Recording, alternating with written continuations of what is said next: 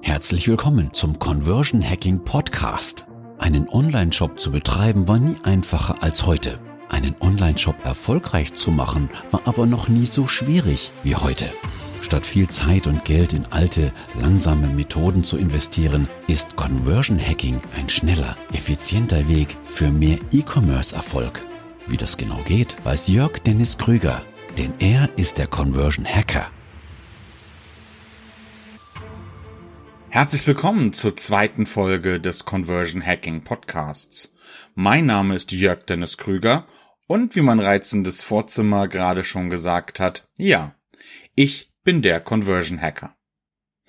Danke vorab an Uwe Hamann von Geschenke24, denn er hat mir nach der letzten Folge doch einiges an Feedback gegeben, was ich wunderbar umsetzen konnte, um diesen Podcast für alle spannender, interessanter und besser zu machen.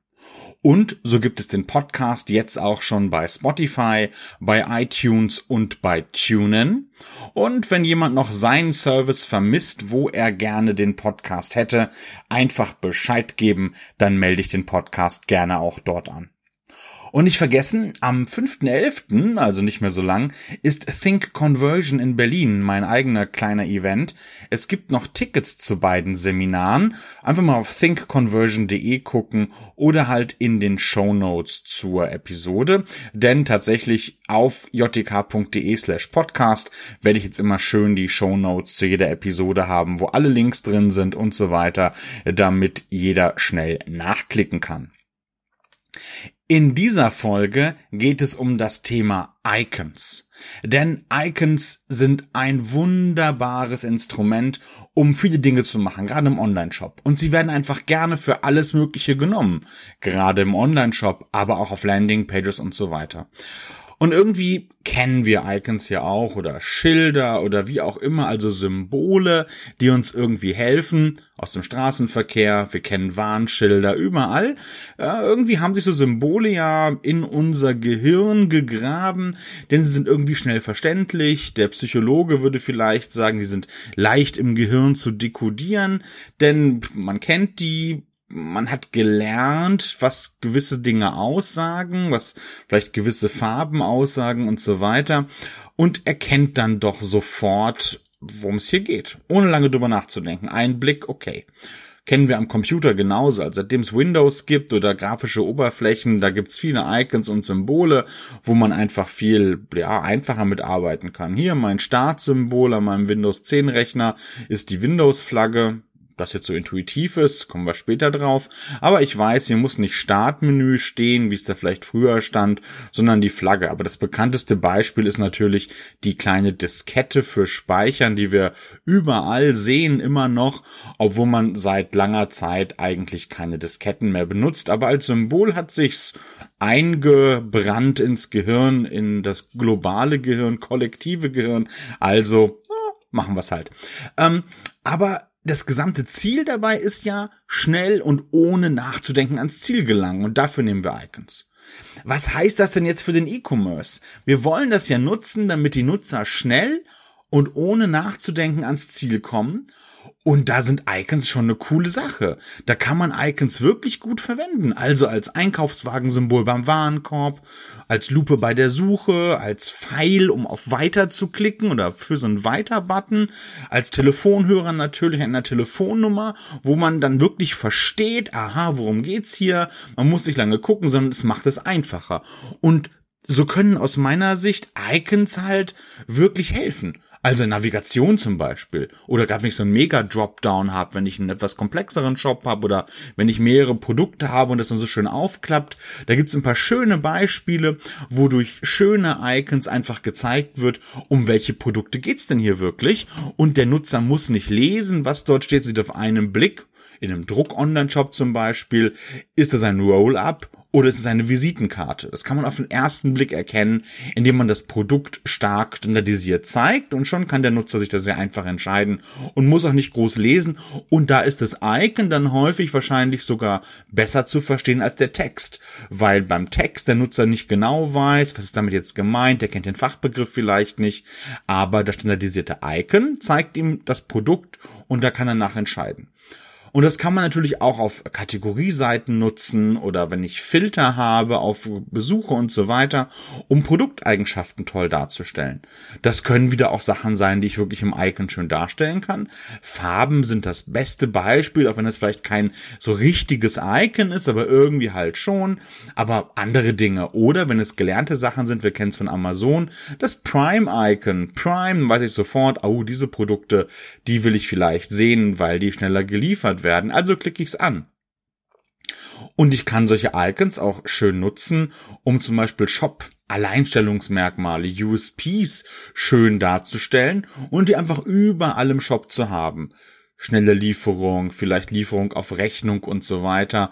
Und natürlich auf der Produktdetailseite, um so richtig vergleichbar die Produkteigenschaften darzustellen.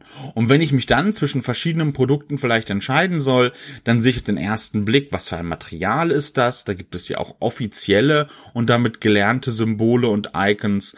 Ähm, aber vielleicht auch sowas wie Batterielaufzeit oder so. Das kann man ja wunderbar darstellen, ob was Wasser wasserdicht ist oder oder oder.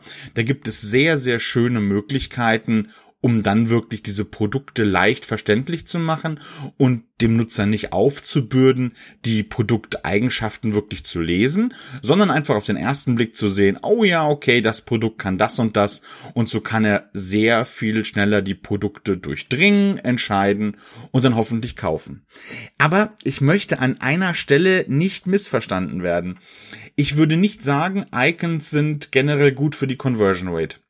Meistens muss ich sagen, eigentlich ganz im Gegenteil, denn es wird sich viel zu häufig dann einfach Mühe gemacht und irgendwie eigene Icons ausgedacht, um damit was darzustellen, um zu zeigen, was auch immer, was meine individuellen Produkte so auszeichnet. Und wie soll ich sagen?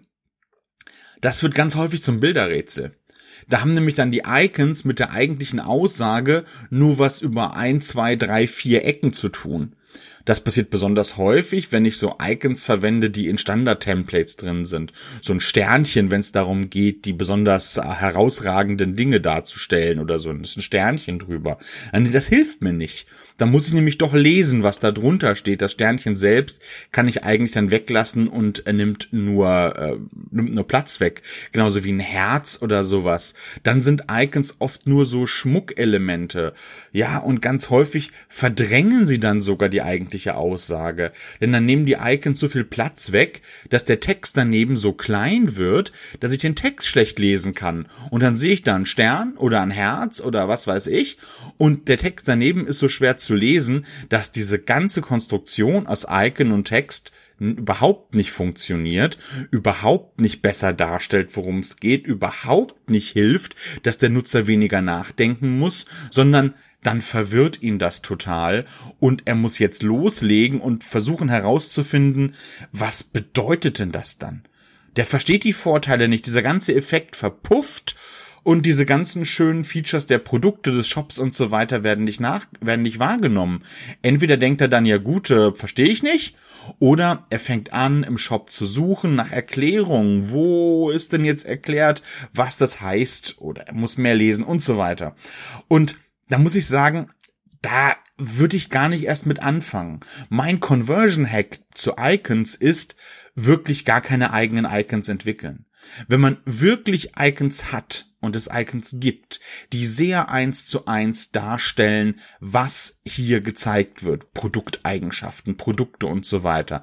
Wenn man das wirklich machen kann, ohne dass man über diese Icons nachdenken muss, was sie aussagen, dann kann man die verwenden. Wenn man aber dann loslegt und sich vielleicht in ein Meeting setzt und überlegt, ach Mensch, wie können wir das denn darstellen, dass unser Icon, äh, dass unser Produkt dieses, äh, diesen Stoff zum Beispiel nicht enthält oder dieses Feature hat oder ähnliches, dann wird das zu einem großen Kunstprojekt. Das wird riesig kreativ und na klar, wenn man jetzt auf einmal eine richtig gute Idee hat, ein Icon darzustellen, dann kann sich das wirklich lohnen. Aber meistens ist es einfach den Zeitaufwand nicht wert, hier Arbeit reinzustecken, um dann damit doch in den meisten Fällen daneben zu liegen. Denn richtig gute Icons zu entwickeln, richtig gute Symbole zu entwickeln, ist wahnsinnig aufwendig. Und da lohnt es sich dann vielleicht nicht, sich zu überlegen, wie kann ich jetzt darstellen, dass mein Produkt vegan ist. Das habe ich so häufig gesehen in letzter Zeit, so Vegan-Icons. Ähm, und keiner hat die wirklich verstanden, dann kann man lieber vegan daneben schreiben. Und ohne das Icon hat man auch gleich mehr Platz, um groß vegan daneben zu schreiben. Denn man muss bei all diesen Icons ja immer aus Nutzerperspektive denken. Der Nutzer muss das verstehen. Und da sind Online-Shops für mich dann eigentlich wie Witze. Wenn man sie erklären muss, sind sie schlecht. Und Icons können halt dazu führen, dass man wirklich erklären muss. Und was soll das? Dann komme ich in ein Meeting und frage hier, was heißt denn das? Ich habe versucht, das herauszufinden. Was soll denn das heißen, dieses Icon? Und dann fängt da irgendwer aus dem Marketing an zu erklären, na ja, das stellt ja das und das da und das bedeutet hier und darum haben wir das Icon verwendet. Und dann muss man sagen, ja, das ist genau so, als wenn ich einen Comedian angucke und so, hä? Das habe ich jetzt nicht verstanden, könntest du noch mal? Und dann erzählt er, ja, guck mal hier um drei Ecken, haha. Ja, dann ist es nicht mehr lustig und genauso hilft das Icon dann nicht mehr. Denn ein Online-Shop ist ja zum Geldverdienen da und ist kein Kunstprojekt. Also reduzieren, reduzieren, reduzieren, nicht unnötig kreativ werden und nicht unnötig irgendwelche grafischen Dinge entwickeln, die einfach nur Zeit kosten, aber dem Nutzer nichts bringen. Und ich sehe das tatsächlich jeden Tag in irgendwelchen Online-Shops, dass da unnötige Icons sind, die keiner versteht. Und immer wenn ich an die Online-Shop-Betreiber anspreche, was ich dann nicht jeden Tag mache, bekomme ich halt diese Aussagen wie, na ja, die Icons waren da oder da sollten halt irgendwelche Icons hin oder das ist ein Entwurf von unserem Grafiker. Und nein, aus dem Kopf damit. Icons können funktionieren, müssen aber nicht. Wir wollen Geld verdienen. Wir wollen nichts erklären müssen, sondern es wird alles sofort verständlich werden. Und Text ist zwar böse, wenn es viel Text ist. Wenn ich aber in klaren, schönen Bullet Points meine Produktfeatures darstellen kann, dann ist das besser, als wenn ich erstmal zwei Wochen Icons entwickle. Was sind denn Ihre Erfahrungen dazu? Ich freue mich auf Feedback. Entweder auf jtk.de slash podcast, da gibt's auch alle Episoden inklusive Show Notes, aber da gibt's insbesondere die Möglichkeit zu kommentieren und es gibt da auch die Links zu allen Plattformen, wo sich den Podcast angucken können und natürlich auch gerne per E-Mail einfach an jtk.jtk.de. Und wenn wir uns dann die Seite angucken, die jtk.de slash podcast, da sind fast keine Icons drauf, nämlich nur die, wo so Logos verwendet werden. Von Spotify, von Facebook, von Twitter, von LinkedIn.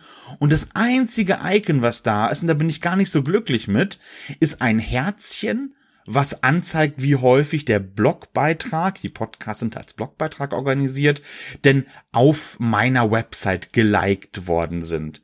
Und da ist das Herzchen vielleicht noch gerade so okay, weil es auch bei Twitter und so weiter verwendet wird, aber so ein Like, so ein Daumen hoch ist da vielleicht besser verständlich, hat wahrscheinlich aber der Plugin-Anbieter hier nicht genommen, weil es da Markenprobleme gibt. Und da sieht man schon, wo diese Probleme häufig herkommen. Das ist im Template Template, das ist ein Plugin, das war im Icon-Set mit drin. Ich dachte mir jetzt, dieses Herz kann ich lassen. Wenn ich aber einen Online-Shop hätte und damit jetzt wirklich meine Produkte beschreiben soll, dann kann ich den Standard nicht verwenden. Da muss ich mir Gedanken machen, wie kann ich das viel besser individuell machen.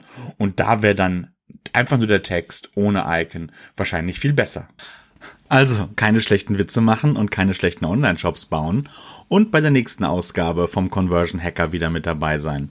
Die nächste Ausgabe wird auch eine kleine Sonderepisode werden, denn ich habe einige meiner Vorträge aufgezeichnet und werde diese Stück für Stück als Sonderausgaben vom Conversion Hacker veröffentlichen. Und den Conversion Hacker wird es zukünftig wöchentlich geben, immer am Wochenende die neue Ausgabe, immer am Sonntag, dass man gleich morgens am Montag zum Start in die Woche einen Conversion Hacker hören kann. Und die Sonderausgaben, die werde ich versuchen am Mittwoch zu veröffentlichen. Und schon nächsten Mittwoch geht's los.